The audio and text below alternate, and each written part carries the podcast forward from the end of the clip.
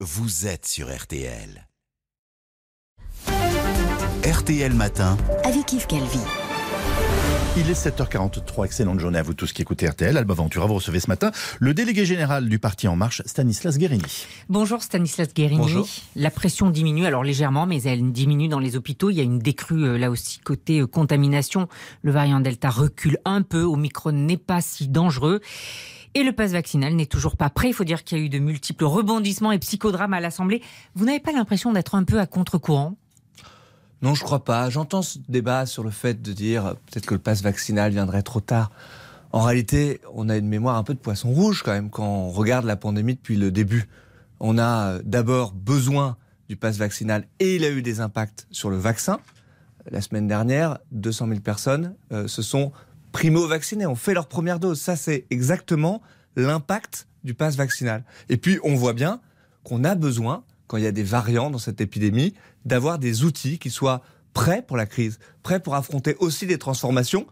Euh, cette crise, elle rebondit euh, bien souvent. Et donc, on a besoin du pass vaccinal maintenant, le plus rapidement possible. Nous l'avons adopté, il fallait le faire. Mais euh, alors, pas tout à fait euh, mise en œuvre, je disais, parce qu'il y a quand même des élus, euh, notamment de la France insoumise et socialiste, qui ont saisi le Conseil Pas constitutionnel. que d'ailleurs. Et pas que des UDI aussi, des centristes. DLR, ils nous disent qu'ils sont pour le pass vaccinal, mais euh, ils essayent euh, à tout prix d'en faire retarder l'adoption. Bien écoutez, ça n'est pas très responsable. Nous nous respecterons évidemment toutes les règles.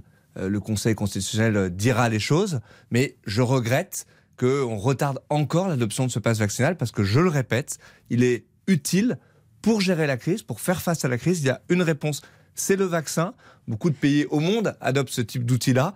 La France aussi, elle a été d'ailleurs euh, Mais pourquoi pas faire l'obligation vaccinale? Parce que c'est une sorte d'obligation déguisée, ce, ce, ce passe vaccinal. Pourquoi pas aller directement à l'obligation Parce que vaccinale? il me semble que c'est la mesure la plus applicable possible. Moi, j'entends ces débats sur l'obligation vaccinale, je ne vois pas exactement comment on l'appliquerait. Euh, ça voudrait dire que quelqu'un qui euh, sort dans la rue qui n'est pas vacciné, on le contrôlerait, on lui mettrait une amende? On n'en aurait pas les moyens Vous voyez, dans le déjà climat de confiance dans lequel notre société est, je crois que ce serait très difficile de mettre en œuvre cette obligation vaccinale. On fait, avec le pass vaccinal, me semble-t-il, le choix d'une mesure qui est rationnelle, c'est-à-dire de faire appel à la responsabilité des gens, de faire peser les contraintes sur ceux qui font le choix Mhm. de ne pas se vacciner. Et à mon avis, on pousse le curseur comme ça au maximum de ce qu'on peut faire aujourd'hui. Mais alors, vous avez certainement vu euh, dans le journal du dimanche hier euh, ce sondage IFOP. Les Français sont 58% à soutenir ce passe vaccinal. Ils étaient 63% il y a 10 jours. Alors, en quelques jours, vous leur avez offert la bataille sur le passe vaccinal à l'Assemblée, euh, où vous aussi, vous avez péché puisque les députés de la majorité ont été absents. Vous avez eu un président qui a très envie d'emmerder les non-vaccinés et un protocole sanitaire à l'école incompréhensible. Est-ce que vous comprenez cette défection des Français? Moi, je comprends qu'il y ait de la fatigue par rapport à cette crise. Et d'une certaine façon, parfois, quand je vois ce type de sondage, je me dis, mais euh, les Français ont au contraire beaucoup de résilience parce que euh, on aurait tous envie de dire que tout ça nous agace, qu'on n'a pas envie d'avoir ce passe vaccinal, etc. Ce que je vois, c'est que les Français, massivement, font le choix de la vaccination. Je le rappelais euh, à l'instant, encore la semaine dernière, nous avons vacciné massivement des gens qui sont venus faire leur première dose de vaccin, Oui. beaucoup de gens qui font leur dose de rappel. C'est ce que vous C'est avez ça dit. qui compte. C'est ça qui compte, Guérini, Ventura. Vous avez fait partie de ceux qui disaient qu'il y avait un problème avec le protocole sanitaire à l'école. Vous avez alerté, vous aussi, ou pas? On voyait tous qu'il y avait euh, des difficultés, surtout chez les parents d'élèves euh, qui Mais vous avaient êtes parent envie. d'élèves, vous? Oui, tout à fait. Et je voyais, moi aussi, j'ai eu euh, mes enfants euh, cas contact, euh, j'ai fait les trois tests, j'ai fait les attestations sur l'honneur. Tout ça était compliqué. Vous avez On compris a que c'était du n'importe quoi? Entendu, oui, il fallait. Oh non, je n'utiliserai pas cette expression-là. Euh, pardon, mais la période, elle est difficile. Il y a des règles à fixer. Euh, les autorités de santé, elles fixent des règles. Elles ont été suivies par le gouvernement. Il fallait entendre que les choses étaient compliquées, les assouplir. Alors, vous voyez, quand on assouplit, on nous dit ah oui, mais vous changez une nouvelle fois. Ben non, je crois que il fallait du pragmatisme. Il y avait derrière la contestation des gens qui voulaient fermer les écoles. Ça, c'était non. Ça n'a pas été notre ligne depuis le début. Et je m'en félicite. Et il faut au contraire qu'on soit fier de ça en Mm. France. Et puis il y avait des gens Il n'y a pas un qui problème avec légitimement Jean-Michel disaient Blanquer c'était compliqué.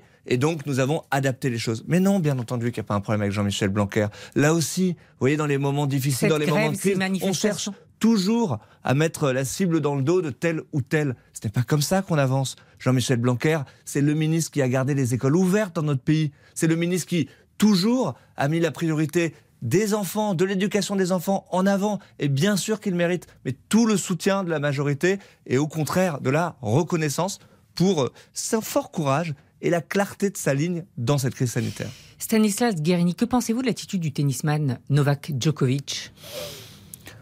Je trouve pas ça très responsable. Voilà, j'ai pas euh, apprécié de voir pendant une semaine comme ça, euh, même peut-être encore un peu plus, euh, une sorte de bras de fer pour s'extraire des règles. Moi, je crois qu'on ne peut pas avoir deux poids, deux mesures face euh, à la crise sanitaire. L'Australie est un pays souverain qui a fixé ses règles, qui a fait respecter ses règles. C'est tout à fait légitime et c'est tout à fait compréhensible qu'on s'appelle Joko, Nadal Mm. ou Tartampion. On respecte les règles. Et donc pas de Roland Garros si pas vacciné. Moi, je ne souhaite pas euh, qu'on puisse avoir des dérogations pour les futurs grands événements sportifs euh, qui auront lieu euh, en France. Là aussi, on vient d'adopter le pass vaccinal. Qui comprendrait que l'on demande à nos concitoyens de faire des efforts, de respecter un certain nombre de règles, et puis qu'on autorise certains à s'en extraire? Bien là aussi, si l'on veut être entendu, je crois qu'il faut de l'exemplarité. Quel serait le bon moment pour la déclaration de candidature d'Emmanuel Macron Euh, Celui à- qu'il choisira? Non, mais après le pic de l'épidémie, est-ce qu'il faut laisser passer euh, les- les- le Bon. pic de l'épidémie? D'abord, je pense qu'effectivement, la meilleure manière de briguer un nouveau mandat, c'est d'être à la hauteur des responsabilités qu'on nous a confiées dans ce mandat. C'est ce que nous faisons, nous, les députés, à l'Assemblée nationale, en étant très mobilisés.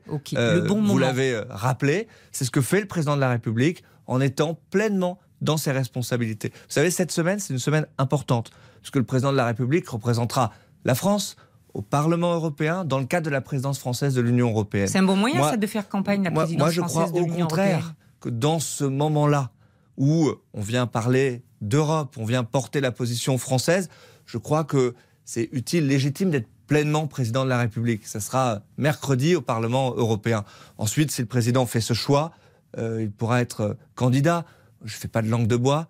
Je souhaite. Nous sommes très nombreux derrière le président de la République à souhaiter qu'il puisse être candidat, qu'il puisse continuer, au fond, à, à projeter le pays dans un avenir désirable. Parce que moi, je crois que c'est ça l'enjeu de cette campagne. Mais- Et je vois une campagne qui regarde un peu trop dans le rétroviseur. On a besoin, on a besoin d'un président de la République, peut-être d'un candidat demain, qui emmène la Mais France pardon, vers un Stanislas. Guérini, il n'est pas en campagne, Emmanuel Macron, lorsqu'il va à Nice annoncer un programme pour la police qui ne sera pas mis en œuvre avant la fin Mais du dans quinquennat ce cas-là, il est en campagne depuis le premier jour du quinquennat.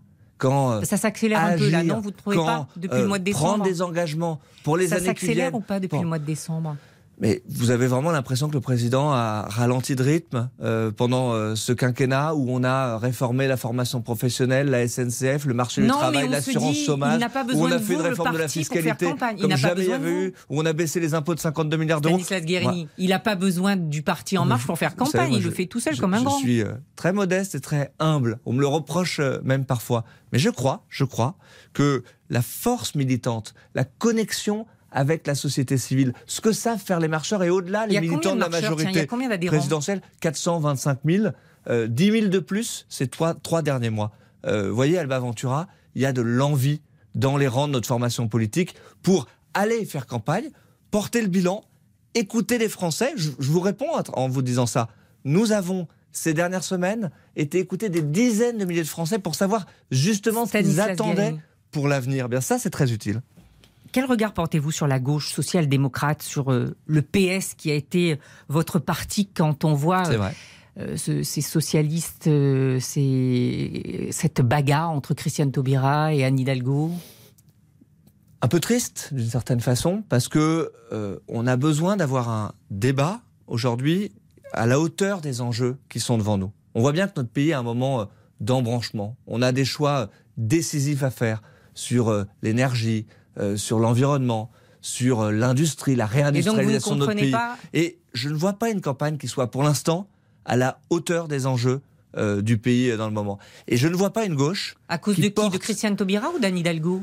C'est pas une question de personne, c'est une question de projet. Moi, je ne comprends pas, je ne comprends pas aujourd'hui ce que le Parti socialiste ou d'autres portent dans cette campagne. Encore une fois, nous avons des choix décisifs à faire pour le pays. Je vois un président de la République qui aujourd'hui parle industrie, qui aujourd'hui parle filière du futur, qui aujourd'hui parle numérique. Vous voyez, c'est ça les enjeux du pays. C'est Oui. ça qui va transformer notre pays et notre continent. Et alors vous pouvez parler, vous, parce qu'à peine annoncé vos fiançailles avec le parti d'Édouard Philippe, c'est déjà le divorce. Non, c'est Édouard Philippe a suspendu. qu'il y ait sa participation à Ensemble. Citoyen. Déjà, on ne sait pas à quoi ça sert Ensemble Citoyen. est quelques anicroches quand euh, on construit euh, un mouvement de telle ampleur pour pouvoir euh, gouverner le pays Ah, dans les pas prochaines années. Si, je le crois sincèrement. Non, le président ne souhaite pas qu'Édouard Philippe Vous savez, absorbe un autre parti dans cette alliance. je ne crois pas que l'intégration euh, statutaire de telle ou telle partie de la majorité, ça soit aujourd'hui euh, l'essentiel. On vient de parler de sujets Il prend trop de place, Édouard Philippe L'essentiel, je vous réponds, l'essentiel, c'est qu'on soit rassemblés derrière le président de la République pour ensemble souhaiter s'engager pour les années à venir. Est-ce que ça sera le cas? Je vous réponds sans ambiguïté, ça sera pleinement le cas avec Édouard Philippe. Il fait la tête, Édouard avec Philippe Édouard Philippe, dont nous avons. J'ai eu Édouard Philippe plusieurs fois la semaine dernière. Alors, il on tête échange ou pas euh, régulièrement. Mais je peux vous garantir une chose il a envie de s'engager dans cette campagne, il a envie de soutenir le président de la République, et c'est pour moi l'essentiel. Bah, On espère qu'il viendra le dire ici comme ça. Merci Stanislas Guérini. Merci à vous. Et comme chaque jour, l'intégralité de l'entretien.